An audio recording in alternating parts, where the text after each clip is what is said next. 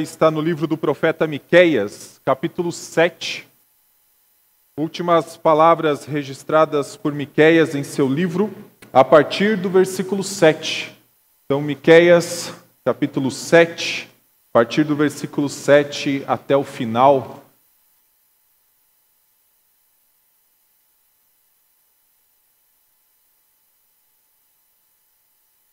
Esta é a quarta mensagem de uma série intitulada O Reino de Deus, em que nós estamos considerando os grandes feitos do Senhor de forma objetiva e quais os seus benefícios para o povo de Deus, visto em alguns grupos que então integraram este reino de Deus. Nós começamos com o casal que foi expulso do jardim do Éden, com o papel de ser luz em uma terra amaldiçoada e carregando a esperança de que um dia nasceria um descendente da mulher que então esmagaria a cabeça da serpente. Avançamos para a segunda mensagem, em que consideramos a família patriarcal e em como o Senhor sempre fez promessas com referência à terra, com referência à salvação e, em especial, que o Senhor garantiria a sua presença com o seu povo para todo sempre. Na terceira mensagem, consideramos não mais um casal, uma família, mas um povo, o povo de Israel, conforme registrado em Números 24. E, em especial, como o Senhor trava batalhas e as principais batalhas de nossa vida, sem que muitas vezes nós nem saibamos que elas existem. Então, no episódio com Balaque e Balaão, nós vimos dois inimigos tentando amaldiçoar o povo de Deus e o Senhor garantindo que este povo era abençoado. Só que a história de Israel revela que este povo não permaneceu fiel ao seu Senhor para sempre. E então esse povo foi disciplinado, foi julgado pelo Senhor. Mas dentro desse povo permanecia um remanescente fiel de pessoas que tinham os seus pecados, mas lutavam contra eles na esperança de ver o grande triunfo do reino de Deus. É sobre este grupo que o texto de Miqueias 7, a partir do versículo 7 trata. Mas acima de tudo, este grupo, assim como todo o povo de Deus, é beneficiário da obra do Senhor, que é o único capaz de dar uma solução para o maior problema da nossa vida. É sobre isso que Miqueias 7 fala. Somente Deus pode dar uma solução para o problema do pecado que há em nós. Por isso eu te convido a acompanhar a leitura a partir do versículo 7. Eu, porém, olharei para o Senhor e esperarei no Deus da minha salvação. O meu Deus me ouvirá. Minha inimiga não se alegre a respeito de mim. Ainda que tenha caído, eu tornarei a me levantar. Se morar nas trevas, o Senhor será a minha luz. Sofrerei a ira do Senhor porque pequei contra ele. Até que julgue a minha causa e execute o meu direito. Ele me levará para a luz e eu verei a sua justiça. A minha inimiga verá isso Ficará coberta de vergonha aquela que me disse: Onde está o Senhor seu Deus? Os meus olhos a contemplarão. Agora ela será pisada como a lama nas ruas. No dia da reedificação das suas muralhas, ó Jerusalém, nesse dia os seus limites serão ampliados. Nesse dia virão a você desde a Síria até o Egito, e do Egito até o Eufrates, e do mar até o mar e da montanha até a montanha, mas a terra se tornará em desolação por causa dos seus moradores, por causa do fruto das suas ações. Ó Senhor, apacenta o teu povo com o teu bordão, o rebanho da tua herança que mora a sós numa floresta, no meio da terra fértil, que ele seja apacentado em Bazã e Gileade, como nos dias da antiguidade. Eu lhe mostrarei maravilhas como nos dias em que você saiu da terra do Egito. As nações verão isso e se envergonharão de todo o seu poder. Porão a mão sobre a boca e os seus ouvidos ficarão surdos. Lamberão o pó como serpentes, como animais que se arrastam pelo chão. Tremendo sairão dos seus esconderijos e tremendo virão ao Senhor nosso Deus e terão medo de ti. Quem é semelhante a ti, ó Deus? que perdoas a iniquidade e te esqueces da transgressão do remanescente da tua herança, o Senhor não retém a sua ira para sempre, porque tem prazer na misericórdia. Ele voltará a ter compaixão de nós, pisará aos pés as nossas iniquidades e lançará todos os nossos pecados nas profundezas do mar. Mostrarás a Jacó a fidelidade e a Abraão a misericórdia, as quais juraste aos nossos pais desde os dias antigos. Oramos. Santo Deus, nós somos gratos, ó Pai, pela vida que o Senhor nos concede e, em especial, pela tua palavra que a alimenta. Obrigado porque mais uma vez temos o privilégio de nos colocar em culto ao Senhor e também sermos alimentados por ela. Que ela seja iluminada em nosso coração, para que contemplemos a tua beleza, ó Deus, em Cristo Jesus.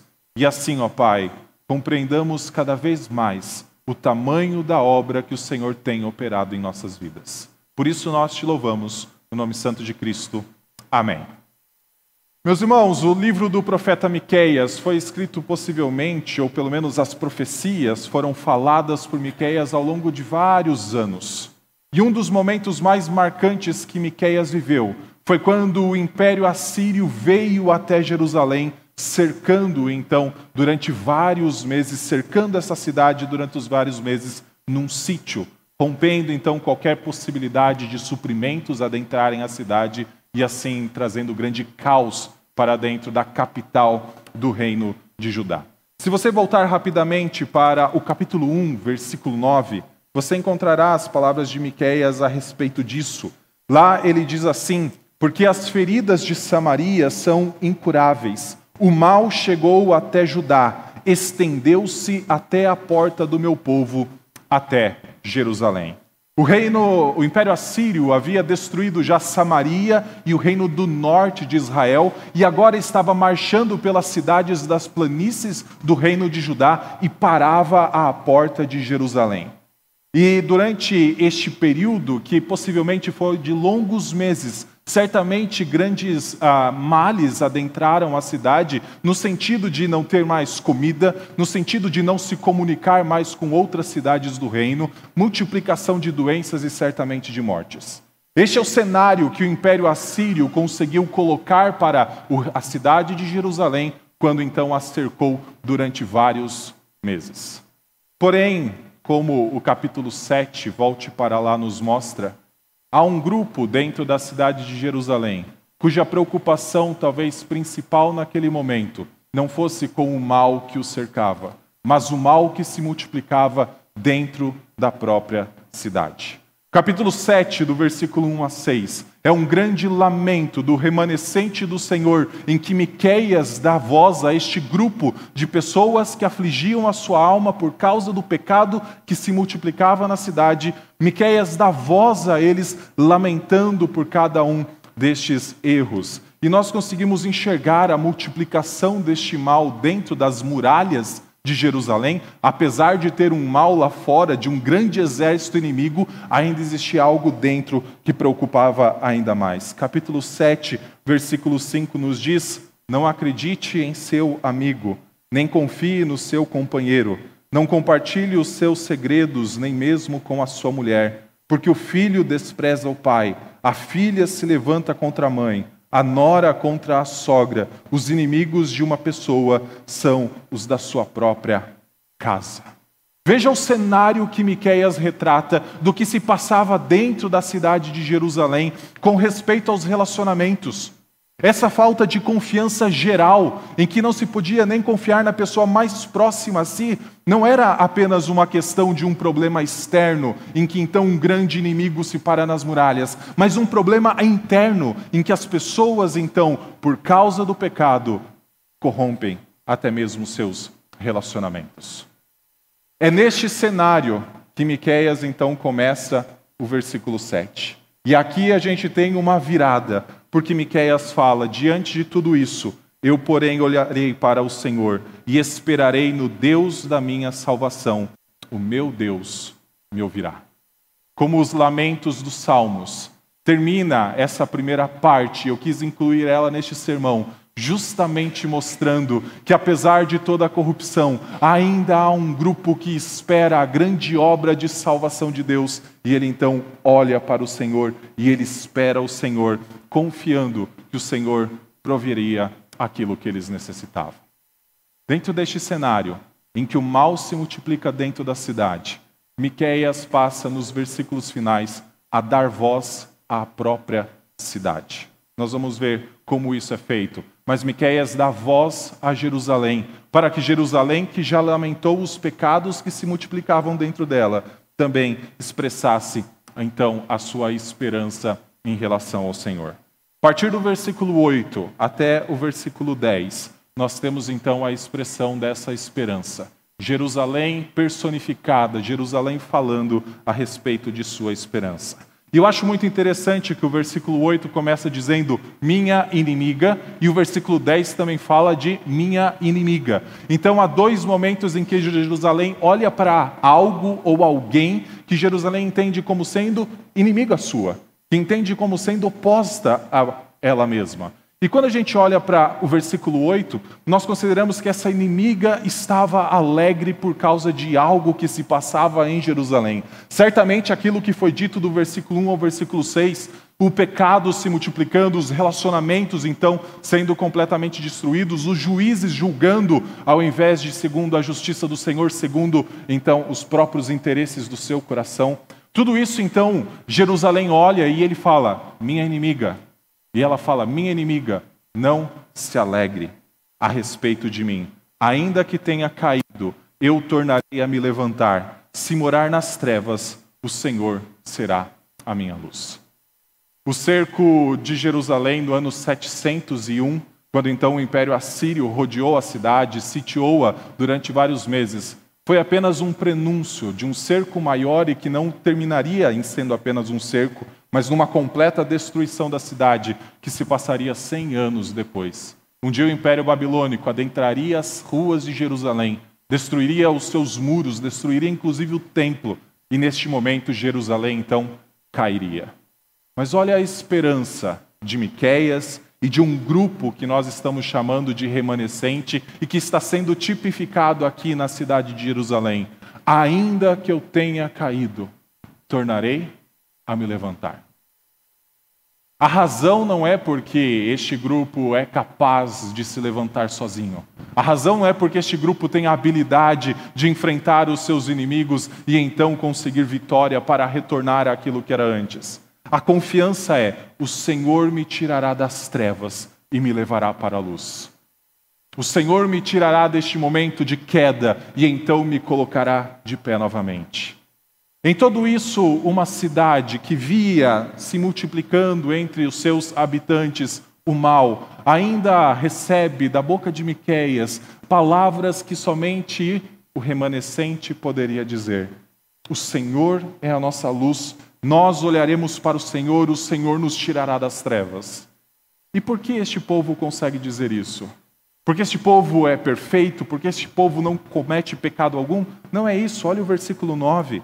Eu sofrerei a ira do Senhor, porque pequei contra ele. Até que julgue a minha causa e execute o meu direito, ele me levará para a luz e eu verei a sua justiça.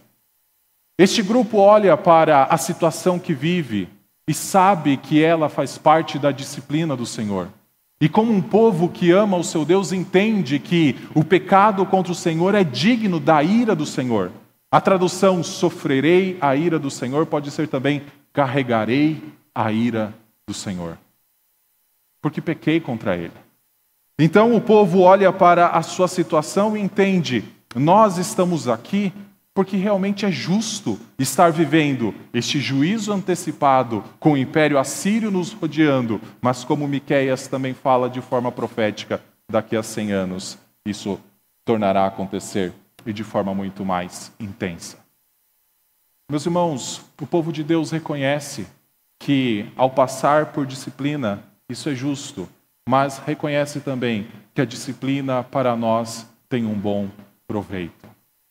A disciplina para nós ela é temporária, para que o Senhor então não nos puna eternamente. Essa é a esperança de um grupo que via e certamente se afligia por ver a multiplicação do mal dentro dos muros de Jerusalém. Miqueias faz parte deste remanescente. Nós ouvimos falar de outros personagens bíblicos, como por exemplo, Jeremias, que foi levado para o exílio por conta do pecado da nação de Judá como um todo. Daniel e seus amigos, que então viviam vidas justas, buscavam a vontade de Deus, mas que passaram por dificuldades porque o povo como um todo pecou. O povo entende que a disciplina do Senhor, o remanescente entende que a disciplina do Senhor, ela tem um proveito para que não permaneça para sempre nas condições de estar nas trevas e caído. Então o versículo 10 nos mostra algo, que quando o Senhor então ah, mostraria essa salvação, tirando o povo das trevas, levando para a luz, está intimamente relacionado também à derrocada da inimiga de Jerusalém. Versículo 10: A minha inimiga verá isso, ficará coberta de vergonha, aquela que me disse: Onde está o Senhor seu Deus? Os meus olhos a contemplarão, agora ela será pisada como a lama das ruas. Olha que interessante como este versículo é construído. Primeiro é dito que Jerusalém veria a sua inimiga e que a sua inimiga também veria a Jerusalém. Em qual situação a inimiga veria Jerusalém? Não mais na situação da queda, que trazia a alegria, que trazia então o regozijo para a inimiga, uma vez que via o pecado se alastrando entre Jerusalém mas uma condição restaurada. E quando a inimiga contemplasse Jerusalém, agora na luz do Senhor, agora levantada de sua queda, então a inimiga estaria coberta de vergonha. E então Jerusalém a enxergaria também. Enxergaria ela que antes tinha zombado: onde está o seu Deus? Onde está o Senhor seu Deus? Olharia para ela agora como lama que é pisada nas ruas. Eu ainda não quero falar quem é a inimiga de Jerusalém, pelo menos como Miqueias apresenta. Vou deixar isso aqui um pouquinho para frente. O que nós enxergamos então dos versículos 7 até o versículo 10 é a esperança de Jerusalém de que o Senhor operaria uma obra de salvação tal que deixaria as condições que antes foram vividas para agora viver na luz. E intimamente relacionada, na verdade, como se fosse a face de uma outra moeda, está o fato do Senhor salvar o seu povo, redimir o seu povo e, ao mesmo tempo, proporcionar a derrocada da inimiga do seu povo. É isso que nós encontramos nos primeiros quatro versículos. Do versículo 11 até o versículo 13, depois de expressar a esperança, é como se Jerusalém então recebesse uma resposta de volta do Senhor, também por meio de Miqueias.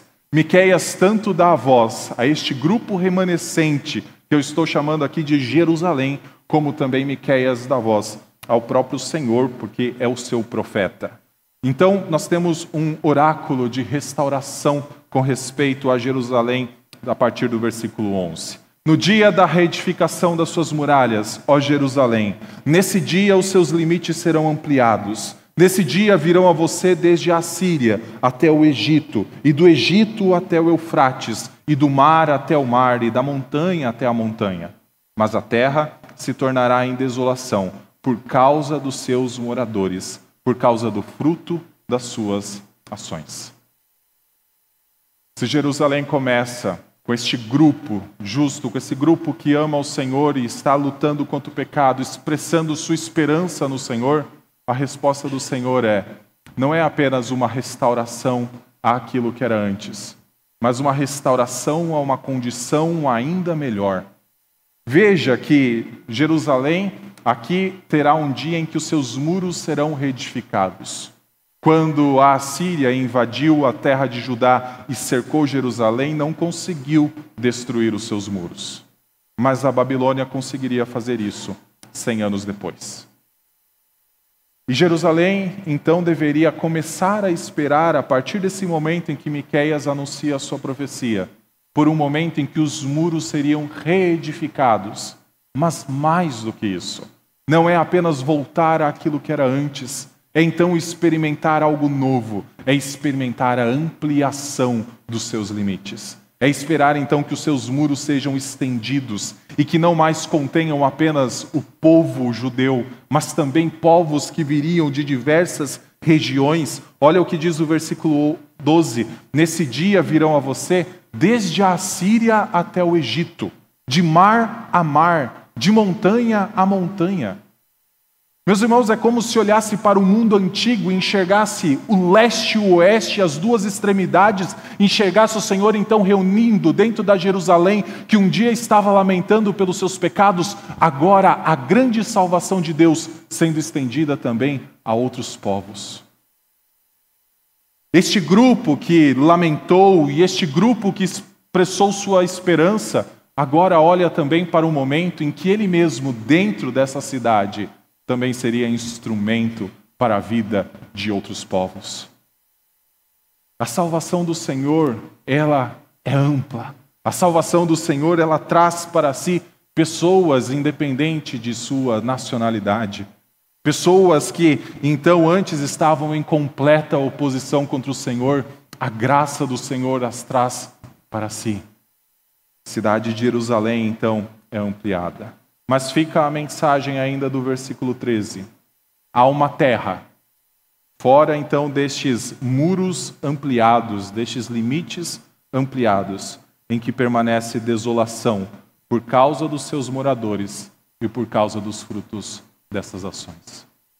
Novamente, a salvação, nem mesmo o povo remanescente que sofria por causa do pecado que se multiplicava em Jerusalém, sabia que sempre foi pela graça de Deus. E uma vez que vários povos adentrariam estes limites estendidos de Jerusalém, deveria se entender que também é um ato da misericórdia do Senhor, como ficará mais claro para frente. Mas há algo que o povo de Deus espera. Há algo que o povo de Deus sempre ansiou no Antigo Testamento e nós ainda esperamos, que é o momento então que toda terra, absolutamente todo ela, registrada como novos céus e nova terra, não haverá ninguém que não contemple a face do nosso Senhor e não experimente a sua presença entre eles. Nós temos o registro da esperança de Jerusalém. Nós temos então uma resposta para esperar ainda mais, para então ter um pedido uma vez que é tudo isso, tem um pedido a partir do versículo 14 e então uma nova resposta do Senhor.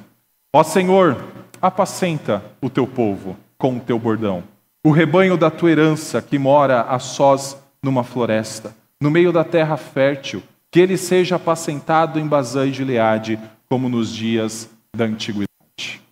Jerusalém, então, que ouve a respeito do oráculo do Senhor, e ainda é Jerusalém na voz de Miqueias. A gente não deve pensar em Jerusalém como um todo, mas este grupo remanescente em que Miqueias está representando. Jerusalém então pede: Senhor, apacenta o teu povo. Mas apacenta como nos dias da antiguidade, como nos dias em que estávamos junto ali a Bazã e Gileade, as primeiras grandes conquistas de um povo que acabou, estava saindo da liderança de Moisés e passando para a liderança de Josué, no período de transição que isso acontece. É no período do auge do relacionamento do povo de Deus, aquele povo que adentraria a terra de Canaã. O pedido é: Senhor, apacenta como nos dias da antiguidade. Apacenta o Senhor mesmo de forma extremamente próxima. E então a este pedido tem uma resposta, que é o versículo 15. E o versículo 15, eu acredito que mantém em nosso coração a expectativa de que deveria-se sempre esperar por algo maior. Deveria sempre ter a expectativa por um ato maior de Deus. Versículo 15 até 17: Eu lhe mostrarei maravilhas como nos dias em que você saiu da terra do Egito. As nações verão isso e se envergonharão de todo o seu poder. Porão a mão sobre a boca e os seus ouvidos ficarão surdos. Lamberão o pó como serpentes, como animais que se arrastam pelo chão tremendo sairão dos seus esconderijos e tremendo virão ao Senhor nosso Deus e terão medo de ti. Tem um pedido e tem uma resposta. E a resposta do Senhor é: espere algo maior. Espere algo semelhante ao que o Senhor fez quando tirou o povo do Egito e então começou a conduzi-lo para a terra de Canaã.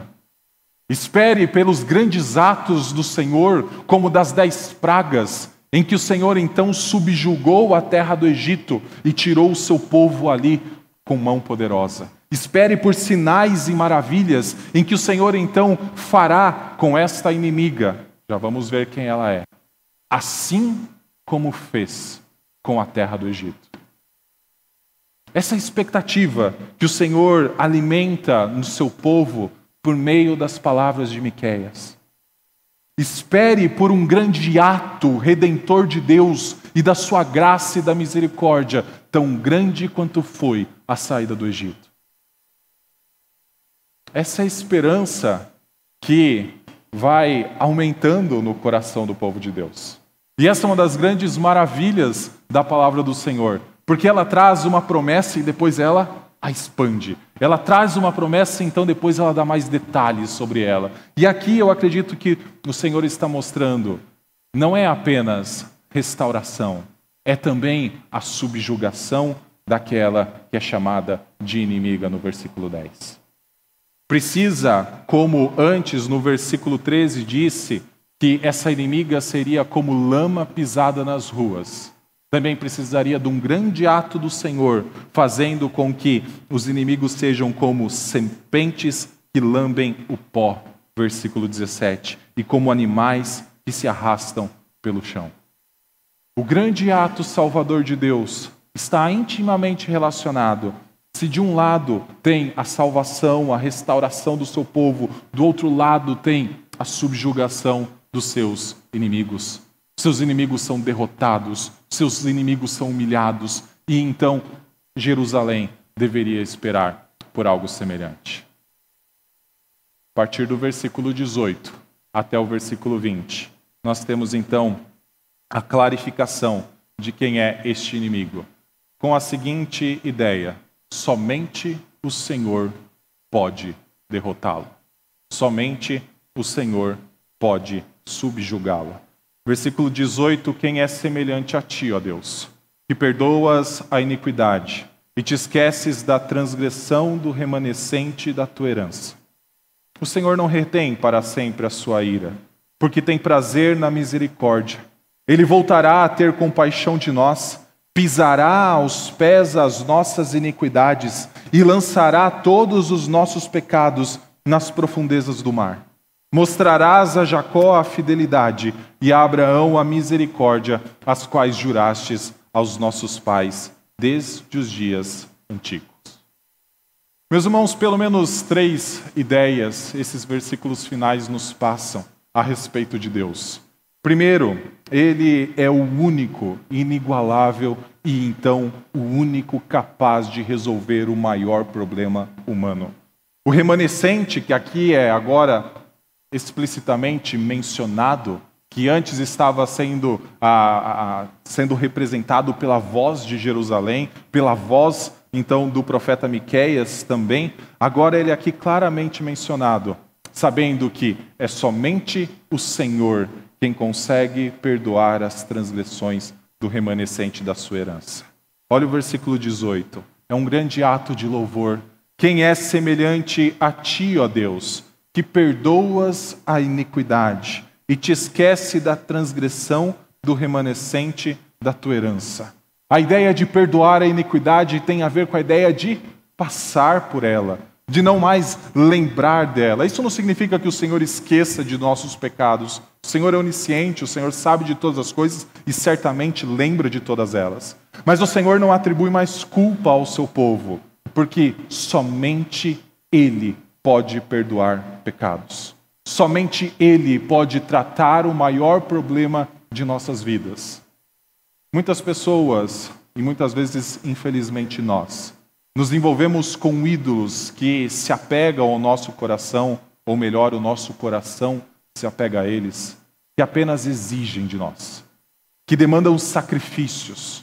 Sacrifícios como os relatados no versículo 5 e 6, de nem mesmo mais confiarmos nas pessoas mais próximas a nós, de estragarmos muitas vezes nossas famílias por causa deles.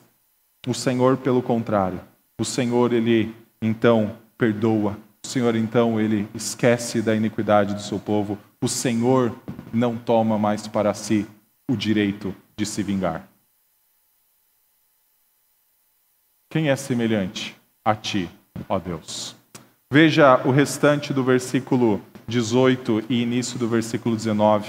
O Senhor não retém a sua ira para sempre, porque tem prazer na misericórdia. Ele voltará a ter compaixão de nós, pisará aos pés as nossas iniquidades e lançará todos os nossos pecados nas profundezas do mar.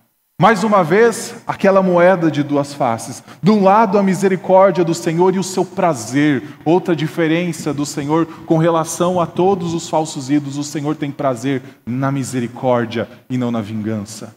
O Senhor não deseja, não se alegra na morte do ímpio. O Senhor se alegra na misericórdia que ele revela ao seu povo. Mas do outro lado, então, tem a subjugação do inimigo. Ele voltará a ter compaixão de nós e pisará aos pés as nossas iniquidades e lançará todos os nossos pecados nas profundezas do mar. O Senhor, que é o único capaz, também é apresentado de tratar com o nosso pecado, também é apresentado aqui com aquele que subjugará tudo aquilo que lhe é oposto e oposto ao seu povo. A ideia de pisar aos pés as nossas iniquidades é a ideia de subjugar como um guerreiro que vence outro numa batalha e então retira todas as armas dele e coloca os pés sobre ele, mostrando o completo domínio, mostrando completa subjugação de seu oponente. Essa imagem que tem aqui. E o inimigo aqui não é mais a Síria, que está do lado de fora. O inimigo não é a Babilônia, que viria 100 anos depois. O inimigo não é nem o Egito, que foi mencionado nos versículos anteriores, e a ideia é recuperada no final desse versículo 19. O inimigo que será subjugado por Deus, segundo a palavra de Miqueias, é o próprio pecado. Para que então ele revele da sua graça ao seu povo para que então a sua misericórdia alcance até mesmo outros povos, pensando já no Novo Testamento. Meus irmãos, olha o que o Senhor está dizendo. O ato de subjugar, de dominar, de derrotar o pecado é tão grandioso quanto o ato do Senhor tirar o povo do Egito. Se um dia o Senhor lançou nas profundezas do Mar Vermelho Faraó e seus cavaleiros, a expressão utilizada aqui é: Ele fará o mesmo com, então, as nossas iniquidades. Lançará todos os nossos pecados nas profundezas do mar. Quem é a inimiga de Jerusalém? Senão o pecado que antes se alastrava dentro de seus muros?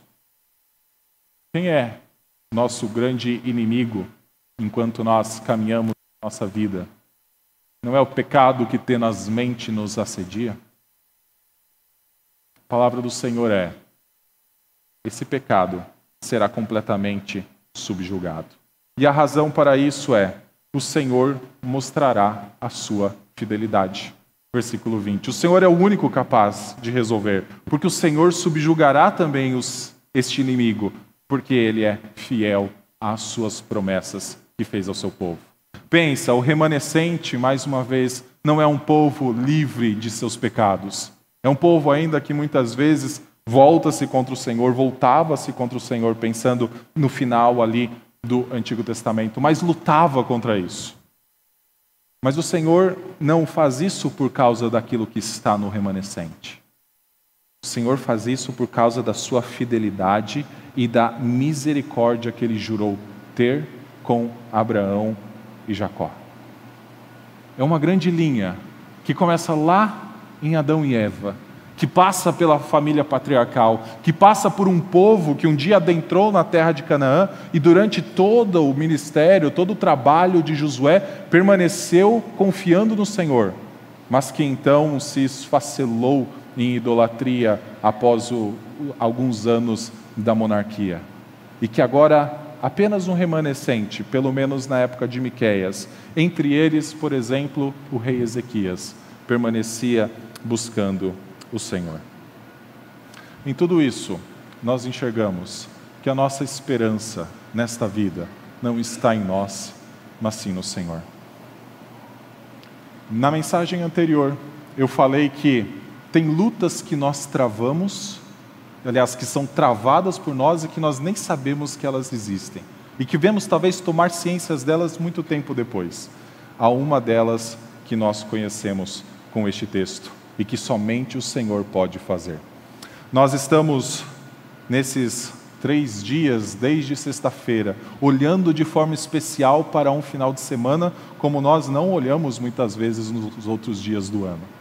Nós olhamos para uma sexta-feira de uma forma diferente, consideramos muitas vezes o sábado de uma maneira diferente e o domingo de uma forma completamente especial. Não só porque é o período da Páscoa, mas porque o domingo para nós é especial. E o Senhor resolveu mostrar este grande ato que Miqueias fala nos versículos 7 até o versículo 20, num período de três dias. No período em que Jesus Cristo, então, experimentou em nosso lugar este juízo de Deus. Como o versículo 10, ah, o versículo 9 em diante nos mostra, alguém precisaria carregar este peso da ira de Deus. Remanescente experimentaria isso parcialmente cem anos depois. Mas Cristo Jesus carregou a ira de Deus de uma forma completa e definitiva. Aqui há a esperança de que o Senhor tiraria um povo das trevas para a sua luz, e na sua luz contemplaria a sua justiça também. Aqui há a expectativa de que o Senhor então também triunfaria sobre os seus inimigos a expectativa de que o Senhor então lançaria na profundidade do mar todos os nossos pecados. Isso foi realizado no período de três dias. Cristo Jesus encravou os nossos pecados, a dívida que era contra nós, numa cruz e de lá não pode ser removido. Toda a culpa que era contra nós foi encravada numa cruz, como se tivesse sido lançada no fundo do mar e de lá não pode ser buscado, e de lá não pode ser retirado. Porém, ao terceiro dia, o Senhor Jesus Cristo ressuscitou dentre os mortos, e então nos deu vida e vida em abundância. E essa vida que Ele nos concede, esse tirar-nos das trevas para a luz, é ao mesmo tempo um ato do Senhor de subjugar todos os seus inimigos. A partir dali, como nós lemos em 1 Coríntios, capítulo 15, o Senhor começa a colocar todos os inimigos por estrados do pé, por estrado do pé de Cristo Jesus. Até que a morte um dia também será completamente eliminada. O que isso significa para nós? Saber que Cristo pagou o preço de nossos pecados, que nos tirou das trevas para a luz, que subjugou o nosso pecado, que lançou nossa culpa na profundidade do mar ou então a encravou numa cruz. O que isso significa para nós? Eu acredito que pelo menos uma coisa: pecado não pode mais ter domínio sobre nós. Jerusalém naquele tempo ficou extremamente amedrontada e certamente por conta do cerco começou até mesmo a se desesperar de sua vida, muitos daqueles habitantes. Mas o mal maior estava dentro eles estavam restringidos de sair de uma cidade, mas em seu coração eles estavam restritos de se relacionar com Deus. O pecado os escravizava, o pecado os mantinha dominado e eles não podiam então nem mesmo adorar o Senhor, porque não conseguiam reconhecê-lo como seu Senhor. Mas em Cristo Jesus foi nos tirada esta condição tão terrível. Fomos li libertos da escravidão do pecado, fomos levados para a sua luz, para que agora o pecado não tenha mais domínio sobre nós. Então, algo que nós precisamos fazer é dizer: sim, é possível lutar contra o pecado. Sim, o pecado não tem mais domínio sobre minha vida. Não há tentação alguma que não possamos resistir. Não há luta alguma que aquele que habita em nós não é capaz de fazer com que vençamos. A grande esperança de Miqueias e do remanescente era por este grande momento, em Cristo Jesus, numa cruz e depois num túmulo vazio. Este grande ato redentor de Deus foi revelado. E é por isso que nós estamos aqui. Vamos orar? Santo Deus, nós somos gratos O Senhor é bondoso, o Senhor tem prazer na misericórdia. O Senhor, ó Pai, nos perdoou de nossos pecados. Obrigado, ó Pai, porque a sua ira foi carregada por Cristo Jesus. Obrigado, Senhor, porque os nossos pecados foram lançados na profundeza do mar, para que nós não mais voltemos a buscá-los, para que nós, ó Pai, não mais busquemos retornar ao lamaçal e às trevas das quais nós fomos tirados. Ajuda-nos, ó Deus, a viver na tua luz, a esperar, ó Pai, com confiança a grande promessa do retorno do nosso Senhor Jesus Cristo, quando então não haverá mais inimigo algum, quando então não haverá mais pecado em nossa vida e para sempre estaremos com o nosso Senhor. Essa é a grande esperança que nós temos, uma vez que o Senhor a colocou em nosso coração por meio da redenção que temos em Jesus. É no nome dele que nós oramos. Amém.